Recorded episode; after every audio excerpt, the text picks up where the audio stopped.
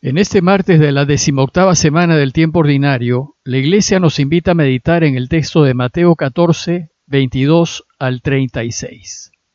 Les leo el texto. Después de que la gente se hubo saciado, Jesús apremió a sus discípulos a que subieran a la barca y se le adelantaran a la otra orilla, mientras él despedía a la gente. Y después de despedir a la gente, subió al monte a solas para orar. Llegada la noche, estaba allí solo. Mientras tanto, la barca iba ya muy lejos de tierra, sacudida por las olas porque el viento era contrario. De madrugada se les acercó Jesús andando sobre las aguas. Los discípulos, viéndole andar sobre el agua, se asustaron y gritaron de miedo, pensando que era un fantasma. Jesús les dijo enseguida, Ánimo, soy yo, no tengan miedo. Pedro le contestó, Señor, si eres tú, mándame ir a ti caminando sobre el agua. Él le dijo, ven. Pedro bajó de la barca y se puso a andar sobre el agua, acercándose a Jesús. Pero al sentir la fuerza del viento le entró miedo y empezó a hundirse y gritó, Señor, sálvame. Enseguida Jesús extendió la mano, lo agarró y le dijo, Qué poca fe. ¿Por qué has dudado? En cuanto subieron a la barca, amainó el viento, los de la barca se postraron ante él diciendo, Realmente eres hijo de Dios. Terminada la travesía llegaron a tierra en Genezaret. Y los hombres de aquel lugar apenas lo reconocieron, pregonaron la noticia por toda aquella comarca y trajeron donde él a todos los enfermos. Le pedían tocar siquiera la orla de su manto, y cuantos la tocaron quedaron curados. En el relato anterior, Mateo nos ha contado la primera multiplicación de los panes, en donde Jesús, compartiendo absolutamente todo lo que tenían, solo cinco panes y dos peces, fue capaz de dar de comer a unos cinco mil hombres sin contar mujeres ni niños, enseñándonos que cuando se lo damos todo a Dios por el bien de los demás y nos ponemos en sus manos, Él hace milagros. En el relato de hoy Jesús va a hacer dos milagros caminar sobre el agua y calmar la tormenta. Y atendiendo a lo que nos dice Juan 14:12, en verdad, en verdad les digo, el que crea en mí, hará él también las obras que yo hago y hará mayores aún. En el relato de hoy, Jesús nos va a enseñar a hacer milagros. Lo primero que hace Mateo es prepararle cena. Dice el texto que después de que la gente se hubo saciado, Jesús apremió a sus discípulos a que subieran a la barca y se le adelantaran a la otra orilla mientras él despedía a la gente. Veamos algunas de las imágenes que usa Mateo en esta introducción. Primero, cuando la gente hubo comido. Con esto nos indica que primero debemos atender las necesidades del prójimo, de las personas que tenemos cerca y que debemos saciar su hambre. Segundo, la barca. Según la tradición de la Iglesia, la barca de Pedro siempre ha sido imagen de la Iglesia presidida por Pedro. Sus discípulos suben a la barca y ésta representa a la Iglesia y a los que pertenecemos a ella. Tercero, la otra orilla. La otra orilla del lago ya no es territorio de Israel, es tierra de paganos e ir a la otra orilla es sinónimo de ir a tierra de misiones entre gentiles a anunciar allá la buena noticia del reinado de Dios. Cuarto, el apremio de Jesús.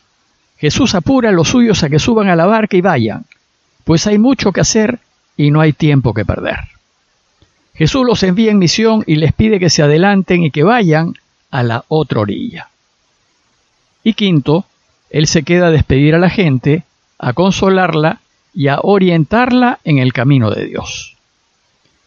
Bueno, pues esta introducción concluye con Jesús solo sus discípulos están en camino a la otra orilla y la gente, a quien dio de comer, ya se ha ido. El escenario está preparado para iniciar su enseñanza. Para hacer milagros, el primer requisito es que hay que ser personas de oración. Dice el texto que después de despedir a la gente, subió al monte a solas para orar, y llegada la noche, estaba allí solo. Los evangelios nos van a presentar a Jesús en permanente comunicación con su Padre, haciendo constantemente oración y consultándolo todo con él. Y para poder orar, Jesús va a buscar lugares y momentos en donde puede estar solo, para poder conversar con su Abba. Por tanto, nosotros, a imitación de Jesús, debemos ser también personas de oración, pues sin estar unidos a Dios es imposible que hagamos nada, ya que todo milagro lo hará Él a través nuestro. El segundo requisito para hacer milagros es la necesidad de la gente. Jesús hace milagros para ayudar a los demás, nunca para beneficiarse a sí mismo. Dice el texto que mientras Jesús hacía oración, la barca iba ya muy lejos de tierra sacudida por las olas porque el viento era contrario. Sus discípulos estaban en problemas. Jesús estaba lejos de ellos y desea hondamente ayudarlos. El tercer requisito es tener fe absoluta en Dios y en que lo que necesitamos para ayudar, Él lo hará. Para demostrarnos esto, Jesús realiza su primer milagro, que fue caminar sobre el agua. Dice el texto que de madrugada se les acercó Jesús andando sobre el agua. Los discípulos viéndole andar sobre el agua se asustaron y gritaron de miedo, pensando que era un fantasma. El miedo es generado por el mal espíritu, el enemigo lo llama San Ignacio, para hacernos dudar, y el miedo es lo primero que hay que combatir. Pues el miedo nos hace creer que el milagro es imposible y nos hace creer que lo que estamos viendo es una ilusión o una fantasía. Entonces, lo primero que hace Jesús es quitarnos el miedo. Dice el texto que les dijo enseguida, ánimo, soy yo, no tengan miedo. Luego viene la demostración de que nosotros también podemos caminar sobre el agua, pues dice el texto que Pedro le contestó, Señor, si eres tú, mándame ir hacia ti andando sobre el agua. Y él le dijo, ven. Jesús le está diciendo a Pedro que también él puede caminar sobre el agua, que también él puede hacer milagros. Y lo invita a hacerlo diciéndole, ven. Y entonces, dice el texto que Pedro bajó de la barca y se puso a caminar sobre el agua, acercándose a Jesús. Pedro pues lo hizo, también pudo caminar sobre el agua. Pero el mal espíritu, que no va a querer que hagamos milagros en nombre de Dios, entonces le va a meter miedo a Pedro. Y si le hacemos caso y acogemos el miedo, entonces perderemos y ya no podremos seguir caminando sobre el agua. Dice el texto que al sentir la fuerza del viento, a Pedro le entró miedo, empezó a hundirse y gritó, Señor, sálvame. El miedo es una fuerza que nos paraliza completamente y nos impide hacer el bien. Y si le damos cabida, ya no podremos servir a Dios. Pedro, en lugar de confiar plenamente en Jesús, que estaba allí, dejó que el miedo lo invadiese. Y en ese momento dejó de caminar sobre el agua y empezó a hundirse. Y pasó de ser señor de los elementos a pedir auxilio porque se hundía en el agua. Entonces dice el texto que enseguida Jesús extendió la mano, lo agarró y le dijo, qué poca fe. ¿Por qué has dudado?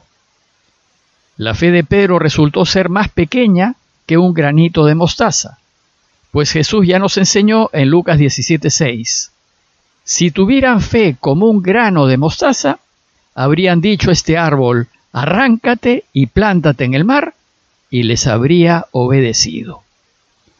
Bueno, pues este es el centro de la enseñanza de hoy. Para poder caminar sobre el agua, tenemos que tener una fe y una confianza total. No podemos dudar. La mínima duda nos impide realizar el milagro. Luego, Mateo nos relata el segundo milagro. En cuanto subieron a la barca, el viento amainó. Jesús calmó la tormenta, pues en ningún momento dudó que lo podía hacer. Entonces, ante estos dos milagros extraordinarios, dice el texto que los de la barca se postraron ante él diciendo, realmente eres hijo de Dios. A los suyos no les queda otra que reconocer que Jesús tiene el poder total porque es el Hijo de Dios. El texto de hoy concluye diciéndonos que no llegaron a donde tenían pensado ir, es decir, a la otra orilla, a tierra de misiones, pues tal vez llevados por el viento atracaron en Genezaret, que es territorio judío. Tal vez para enseñarnos que su iglesia aún no estaba preparada para ir a otros pueblos a anunciar la buena noticia. Jesús concluye su enseñanza acerca de los milagros haciendo milagros. Dice el texto que los hombres de aquel lugar apenas lo reconocieron, pregonaron la noticia por toda aquella comarca y trajeron donde él a todos los enfermos. Le pedían tocar siquiera la orla de su manto y cuantos la tocaron quedaron curados. Nos dice Lucas 6:19 que toda la gente procuraba tocarle porque salía de él una fuerza que sanaba a todos. Hablar de milagros a los hombres racionales de hoy parece una locura o parece de gente sin formación y nuestra tendencia es a descalificar todo milagro. Bueno, pues debo decirles que hoy la física cuántica nos enseña la posibilidad de los milagros. Cuando dice que una partícula no está aquí o allá, sino que puede estar aquí y allá. Y que una misma partícula puede estar en dos lugares muy distantes a la vez. La física cuántica que se empezó a desarrollar en el siglo XX y que ha revolucionado la física, nos demuestra que no comprendemos el universo y que hay leyes físicas que sobrepasan todo lo imaginable. Los invito a investigar algo de la física cuántica y se van a quedar asombrados. Nosotros, los que seguimos a Jesús, no necesitamos saber física. Jesús nos enseña la ley de la fe o la ley del amor que es capaz de transformarlo todo. Y para hacer milagros solo necesitamos estar unidos a Dios, tener recta intención, tener fe al menos como un granito de mostaza y amar, que es la máxima ley del universo, porque Dios es amor. Pidámosle a Dios su gracia para ser personas de oración y para que confiando en Él, sin dudar ni poder dudar, Él pueda obrar por medio nuestro. Parroquia de Fátima, Miraflores, Lima.